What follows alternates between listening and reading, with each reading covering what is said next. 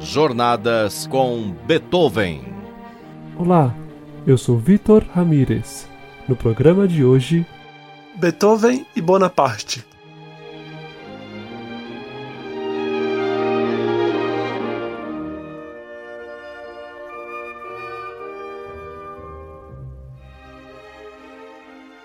No verão de 1802, Beethoven retornou de seu exílio em Heiligenstadt, convicto de seu destino como compositor e conformado com a surdez e com o isolamento causado por ela. Nesse mesmo ano, Beethoven começou a escrever sua ópera Leonor e sua terceira sinfonia, tendo enfrentado os dois gêneros mais institucionais e grandiosos da música erudita. Na ópera, o drama do palco que é dirigido pela música e na sinfonia a mais completa construção musical realizada na grande orquestra. Com esses dois feitos, Beethoven demarcou sua poética musical nova, que traduziu o ideal republicano da Revolução Francesa para a música e afirmou o épico de seu novo tempo. Não por menos, sua terceira sinfonia se chama Heroica, tendo sido dedicada, em princípio, a Napoleão Bonaparte. Leamos o que Schindler, o secretário e biógrafo de Beethoven, escreveu acerca dessa simpatia. A admiração de Beethoven pelo general Bonaparte se devia não apenas às numerosas vitórias reportadas à frente de grandes exércitos, mas, sobretudo, ao homem extraordinário que teria sabido, com mão de ferro, restabelecer a ordem em poucos anos depois do caos revolucionário. Mas o que aumentava ainda mais as simpatias de Beethoven por Bonaparte era que a nova ordem de coisas repousava sobre os princípios republicanos nos quais ele também acreditava, sendo grande defensor da liberdade ilimitada e da independência nacional. Pendendo pelos Estados livres, Beethoven encontrava um alento na novidade da República Francesa.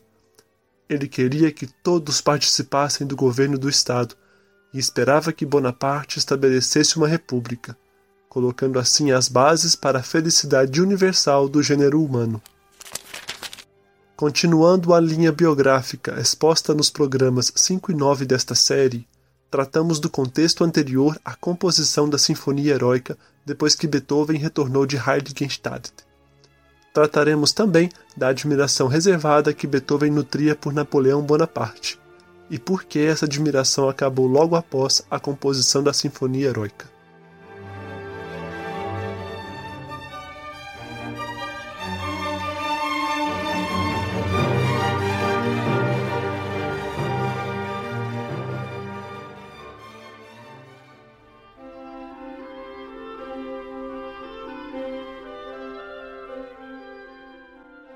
Segundo os musicólogos Jean e Brigitte Masson, quando Beethoven retornou de Heiligenstadt no final do ano de 1802, ele havia superado sua forte crise emocional, sendo quase imperceptíveis as muitas horas de angústia que ele passou em seu exílio. Nas suas cartas para editores e escritos a amigos, transparecia um enorme bom humor, provando que Beethoven estava decidido a viver pela sua arte e indiferente às dores que isso causava. A convicção de nosso compositor era tamanha que ele aceitou a proposta de Schneider, um diretor de um importante teatro de Viena, de escrever uma ópera, o gênero musical de maior glória nesse início do século XIX.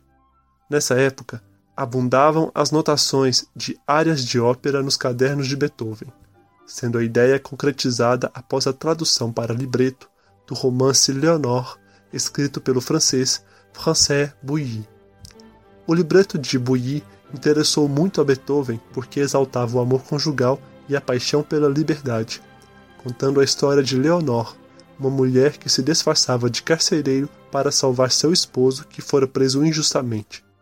Em uma carta endereçada a Alexandre Marco, seu amigo pintor, Beethoven escreveu o seguinte: Mas em nossa vida há períodos que exigem nosso melhor esforço e por isso os consideramos da pior maneira. Eis que eu venho me dedicando apenas à minha ópera. Que você pinte e eu me dedique à música. Assim nós viveremos. Eternamente? Sim, talvez eternamente. A composição dessa ópera tomou Beethoven por inteiro, a ponto de ele ter reencontrado Giulietta Guicciardi, de quem fora apaixonado, casada com outro homem, e mesmo assim não ter se abalado minimamente. Lembremos que poucos meses antes Beethoven quase se matou por amor a Julieta.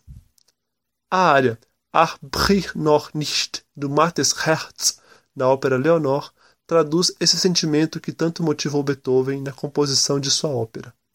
O nome dessa área pode ser traduzido por oh, não me quebre ainda, coração estúpido, e em seu texto ela mostra a personagem Leonor, buscando motivação para lutar pela liberdade de seu esposo preso. Vamos ouvir.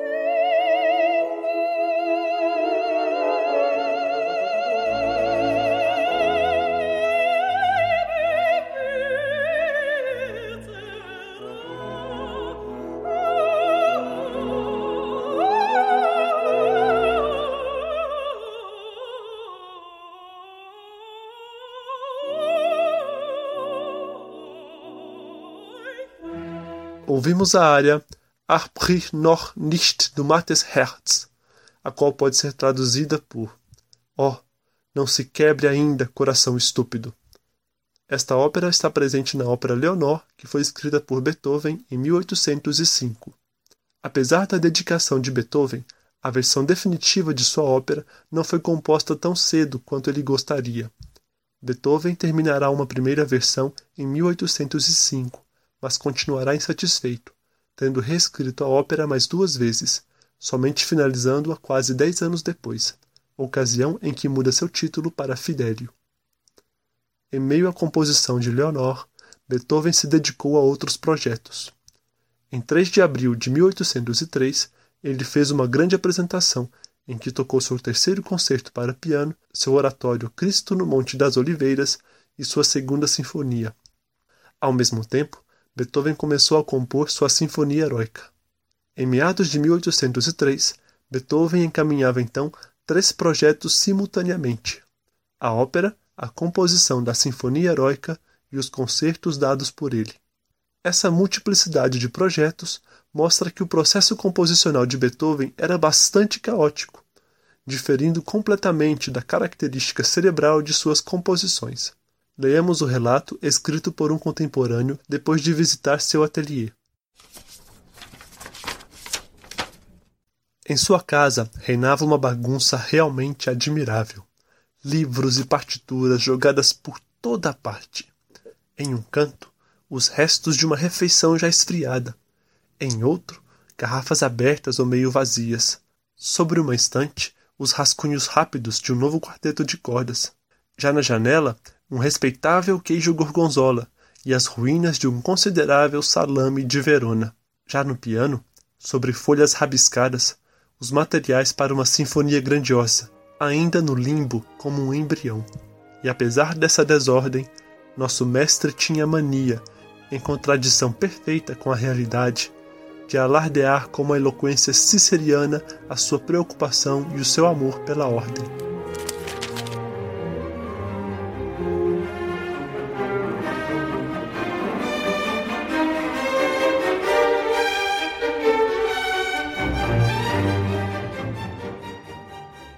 Em meio a essa desordem absoluta de seu ateliê, Beethoven continua compondo fervorosamente, e junto da Heroica, ele rabiscou ideias para duas outras sinfonias que não foram terminadas.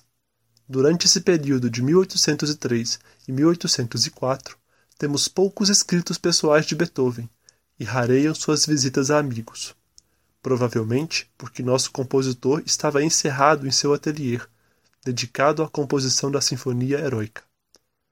A grandiosidade dessa sinfonia exauriu Beethoven, e em maio de 1804 sabemos que ele adoeceu de uma aguda febre que se arrastou tenazmente durante meses, que retornava em crises bastante sérias.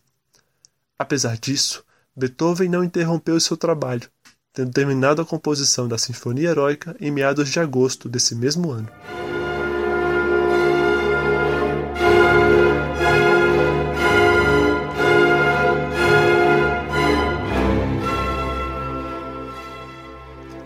A inspiração da sinfonia está expressa em uma carta endereçada a seu editor. A sinfonia é expressamente chamada Bonaparte.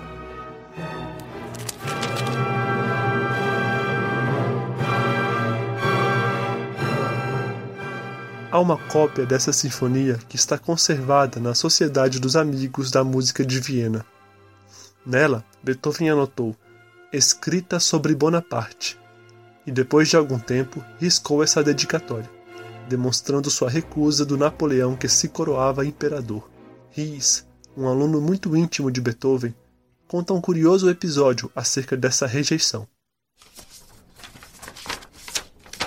Durante o correr do ano de 1802, Beethoven começou a compor sua terceira sinfonia, conhecida hoje em dia com o título de Sinfonia Heroica. Frequentemente em suas composições, ele tinha seu pensamento focado sobre um assunto determinado, ainda que ele habitualmente desprezasse as pinturas musicais, sobretudo as aplicações meticulosas desse gênero. Nessa sinfonia, Beethoven se propôs o tema de Bonaparte, quando ele ainda era primeiro cônsul. Naquela época, Beethoven lhe fazia muitas homenagens e via nele um homem igual aos maiores cônsules romanos. Eu mesmo vi, ainda mais que muitos de seus amigos íntimos, essa sinfonia escrita na partitura sobre a mesa.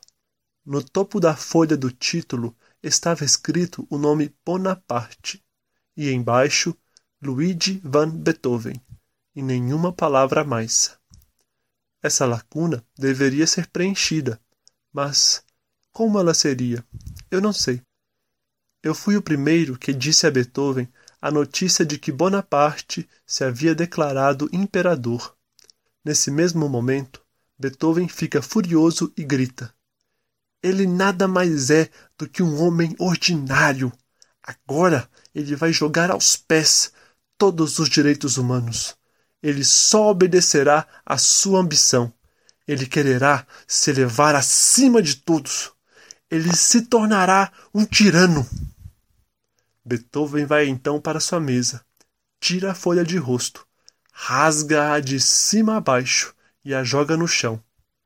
A primeira página foi reescrita de novo, e então a sinfonia recebeu pela primeira vez o seu título Sinfonia Heróica.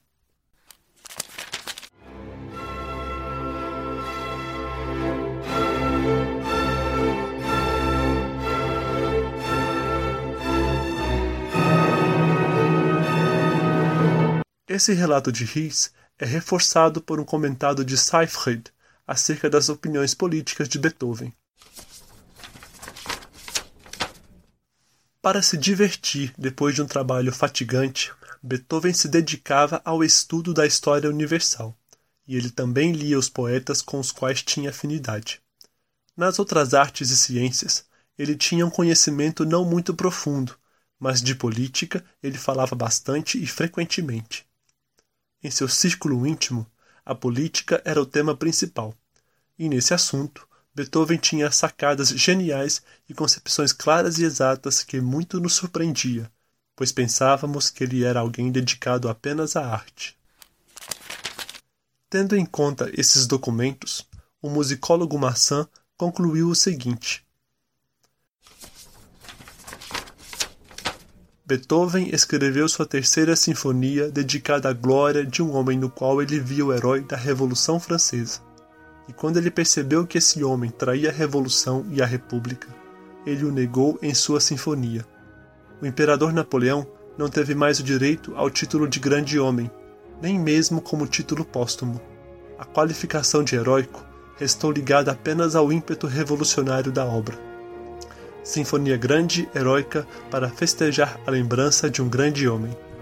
E a escolha para o último movimento, do tema que Beethoven tinha empregado como encerramento de seu Prometeu, nos parece uma indicação a mais nesse sentido.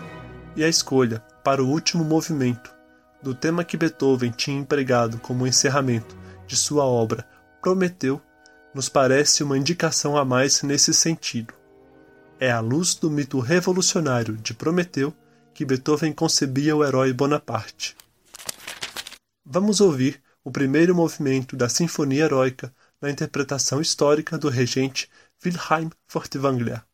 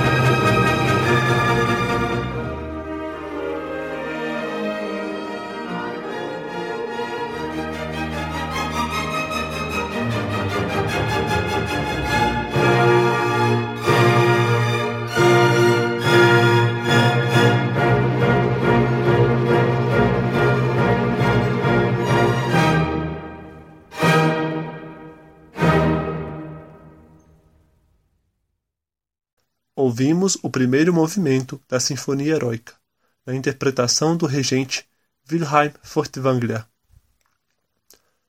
Uma possível explicação para Beethoven ter recusado Bonaparte é que ele nunca desejou poder e glória, mas dedicou-se, ao longo de sua trajetória, à sua arte, à composição. E Beethoven levou esse projeto extremamente individualista a sério, tendo passado todo o final de sua vida em aguda reclusão e jamais feito concessões aos poderosos de seu tempo. Em uma carta a um compositor de uma pequena cidade que lhe pedia conselhos para alcançar a glória e que lamentava a vida prosaica do interior, Beethoven escreveu o seguinte: Sem querer de nenhuma forma me colocar para você como modelo, eu posso te assegurar que, tendo vindo de uma pequena cidade insignificante, quase tudo que eu me tornei eu devo apenas a mim mesmo. Que isso seja apenas como consolação para você, caso você sinta a necessidade de ir mais longe na arte. Essa entrega de Beethoven à composição revela que ele nunca se preocupou em ser reconhecido para poder avaliar ou motivar a sua arte. Logo, a homenagem que Beethoven fez a Bonaparte na Sinfonia Heroica deve ter brotado de uma necessidade moral dele, e não por um possível reconhecimento de um mundo que ele acreditava decrépito e necessitado de transformação. Há um episódio relatado por Ries que explica essa postura de Beethoven em recusar e desprezar a bajulação.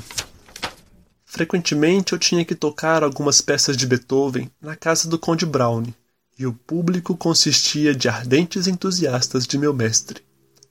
Eu pude então me convencer que na maior parte dos ouvintes apenas o nome de meu mestre era suficiente para eles acharem belo e excelente qualquer música, por mais medíocre ou ruim que ela fosse. Uma tarde, cansado de tocar de memória, eu toquei uma marcha tal como ela me vinha à cabeça, sem querer com isso nada demais.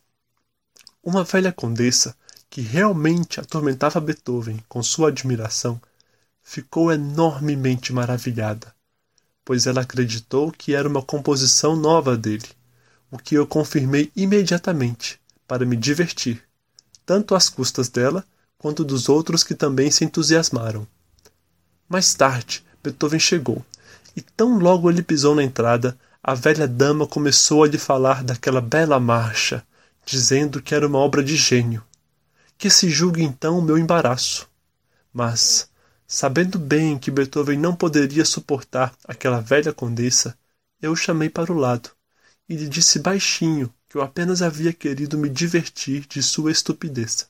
Para minha felicidade, ele aceitou a brincadeira, mas me envergonhou ainda mais quando me pediu para repetir a marcha, que foi tocada muito pior, pois ele estava perto de mim.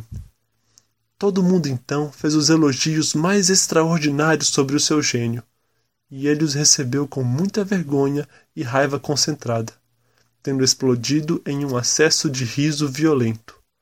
Mais tarde ele me disse: Veja você, meu querido Rias.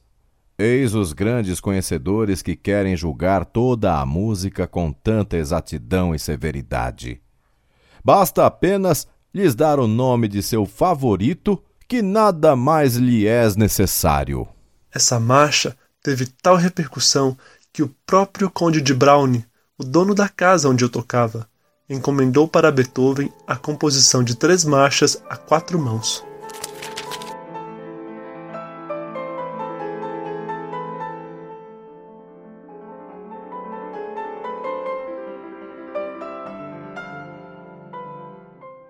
Na primeira parte deste programa, tratamos do contexto que levou Beethoven à composição de sua Sinfonia Heroica, inicialmente dedicada a Napoleão Bonaparte. Como dissemos anteriormente, Beethoven nutria uma enorme admiração por Bonaparte até ele se auto-intitular Imperador da França. E essa admiração decorre não apenas da importância de Bonaparte, mas também de uma estreita similaridade na trajetória desses dois homens. Dado que tratamos da trajetória de Beethoven nos programas 5 e 9 desta série, vejamos como foi a trajetória de Bonaparte até ele de fato se tornar, nas palavras de Beethoven, um homem ordinário.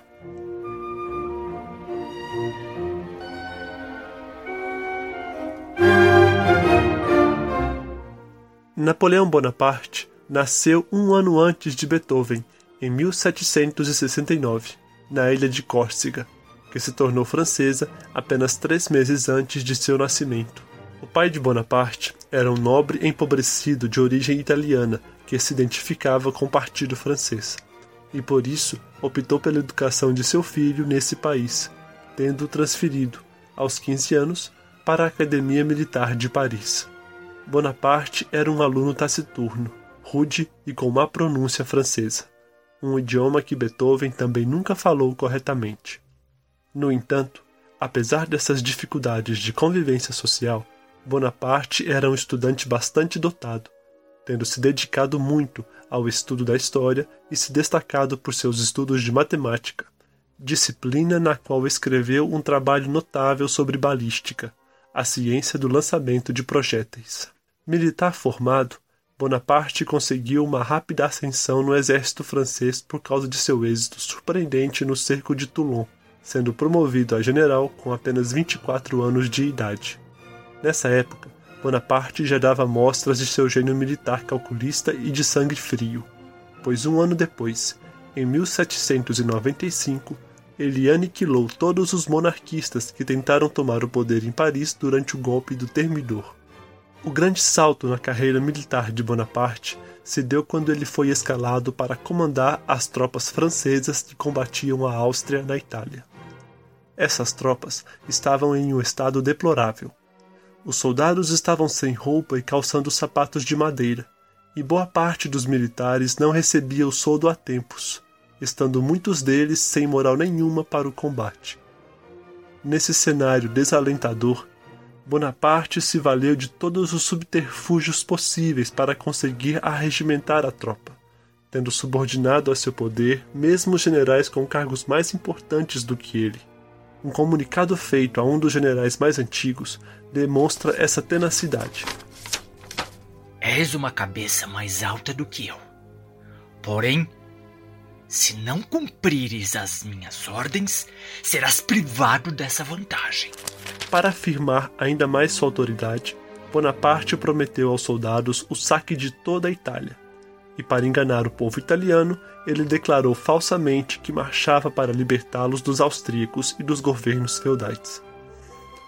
Assim organizadas, as tropas de Bonaparte venceram batalha após batalha, massacrando seus inimigos austríacos e também o povo italiano. Impiedosamente ele conquistou toda a Península Itálica, tendo até mesmo prendido o Papa Pio VI, tomando seus domínios. Bonaparte assombrou a todos com seu gênio militar implacável, que fez um exército maltrapilho e descalço derrotar divisões austríacas de primeira linha, bem equipadas e disciplinadas. A Áustria, derrotada, consentiu então com a paz e Bonaparte retornou à França, laureado pela burguesia francesa e temido pelo resto da Europa.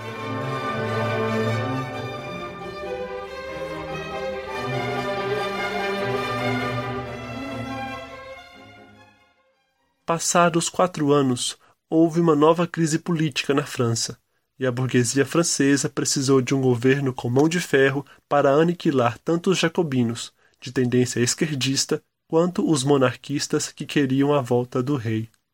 Estando coberto de glórias militares, Bonaparte era então o homem certo para o projeto da burguesia, e com o respaldo dessa classe, ele deu um golpe de Estado, tendo prendido todos os membros do parlamento e se declarado cônsul, tornando-se o homem mais poderoso da França.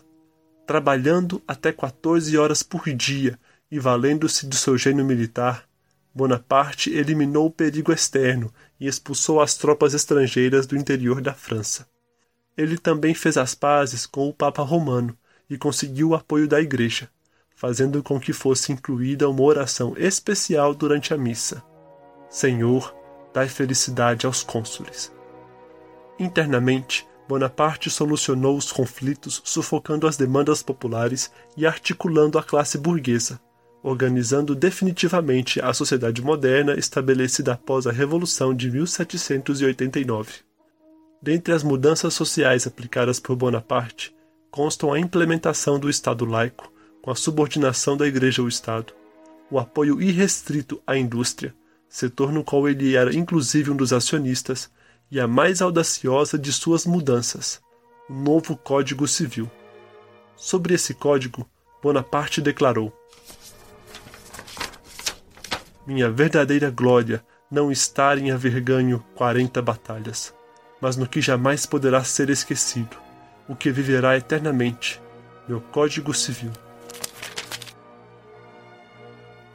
O artigo 544 desse código estabelecia que, abre aspas, a propriedade é o direito mais ilimitado de usufruir e dispor dos objetos, fecha aspas.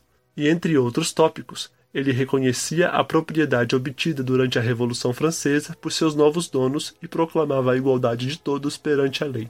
Segundo o historiador Efimov, essas medidas instituíam o fundamento da sociedade moderna, sendo o Código Civil de Bonaparte o cume desse processo, pois ele consistia, abre aspas, na recompilação sistemática de leis cujo objetivo principal se concentrava em assegurar à burguesia o usufruto da propriedade.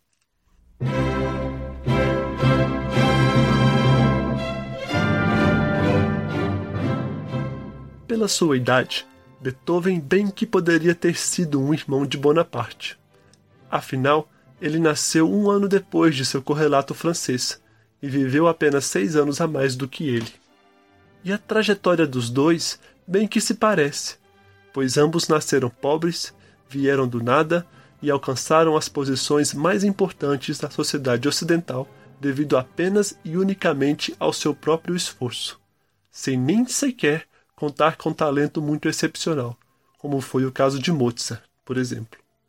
Esses dois homens moldaram nossa cultura e nossa política, estabelecendo paradigmas que, talvez infelizmente, são fundamentais até hoje, seja no fazer de nossa linguagem musical, no caso de Beethoven, seja na fundamentação de nossa sociedade civil, estabelecida a partir do Código Napoleônico.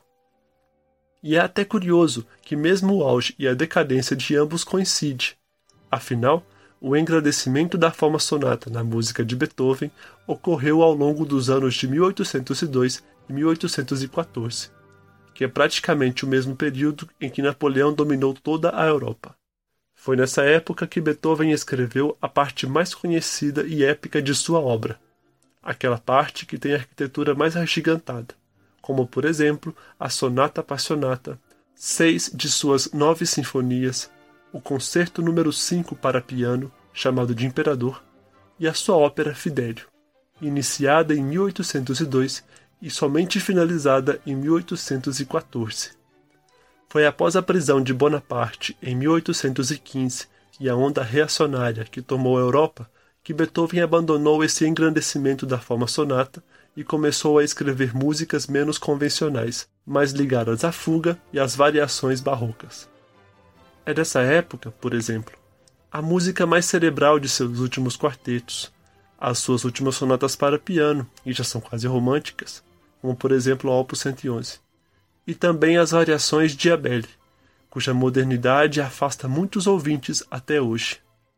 A grande exceção seria a Nona Sinfonia, pois foi composta em 1821, mas ela também não corresponde ao modelo clássico de uma sinfonia de Haydn e sua inclusão da poesia de Schiller, cantada por coro e solistas, a aproxima muito mais das sinfonias de Mahler e Strauss escritas no final do século XIX do que da música clássica anterior. Esse último período da produção de Beethoven é chamado de terceira fase, sendo bastante diferente de qualquer música do classicismo, pois seguiu por um caminho extremamente individualista. Já a Sinfonia Heróica é de uma fase anterior, momento em que encontramos o máximo de convergência entre Bonaparte e Beethoven. Nessa sinfonia está representada toda a grandeza e ímpeto que a burguesia revolucionária precisou para aniquilar a aristocracia e estabelecer a sua forma social. Nos próximos programas deste mês, trataremos dos aspectos musicais dessa obra. Sim, as semelhanças entre Beethoven e Bonaparte existem e são bastante fortes, mas elas vão até certo ponto, pois não foram poucas as diferenças que levaram nosso compositor a rasgar a dedicatória ao imperador francês. O ponto principal é porque Bonaparte quis o poder acima de tudo, e não a igualdade entre os homens. Primeiro, ele se coroou imperador para se lisonjear com a glória da monarquia francesa que ele mesmo ajudara a liquidar. Depois, ele criou uma dinastia própria e fez uma nova corte composta por membros da burguesia francesa. Ele colocou seu irmão, José Bonaparte, como rei da Espanha. Já Beethoven sempre desdenhou de qualquer bajulação da aristocracia e recusou ser integrado nessa classe tendo preferido antes a reclusão e a defesa irrestrita da igualdade. Outro ponto muito diferente entre eles é que Bonaparte sempre desdenhou do povo. Ele zombou do rei Luís XVI porque este não disparou com os canhões em direção à multidão que se insurgia. E certa vez Bonaparte declarou: Temo mais a menor agitação dos operários do que as batalhas perdidas. Politicamente, Bonaparte perseguiu os revolucionários jacobinos, pois estes defendiam a igualdade entre todos os homens e tinham muito apelo junto ao povo. E, surpreendentemente, permitiu que a antiga aristocracia voltasse a morar na França.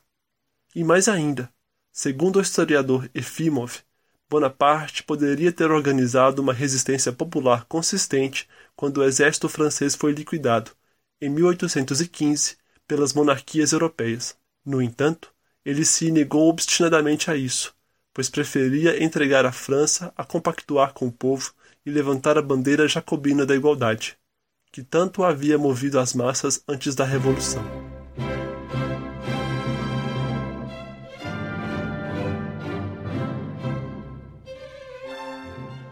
Já Beethoven nunca deu mostras desse desprezo pelo povo. Ao contrário, nosso compositor se revelou simpático às massas seja no nível político, em que criticava qualquer tirania, ou mesmo na música. Afinal, ele fez 179 arranjos de melodias folclóricas para piano, cello e canto, coisa que nenhum outro compositor clássico se dedicou a fazer, nem mesmo Mozart, que era um maçom progressista. Além disso, Beethoven incorporou muitas danças camponesas em suas composições mais sérias, como por exemplo no segundo movimento da Sonata ao Luar, no quarteto de cordas opus 130 e em quase todos os esquerços de suas sinfonias. Para encerrar nosso programa, vamos ouvir agora a diferença entre Bonaparte e Beethoven, a adesão ao povo, coisa que no governante era motivo de repulsa e no compositor um motivo de convicção. Musicalmente, trata-se de um arranjo que Beethoven escreveu da canção folclórica irlandesa O Retorno para Ulster. Cabe notar que nesse arranjo para violoncelo, canto e piano, Beethoven respeitou muito a melodia folclórica, tendo mantido suas características originais, apesar de ela ser totalmente diferente de sua linguagem musical.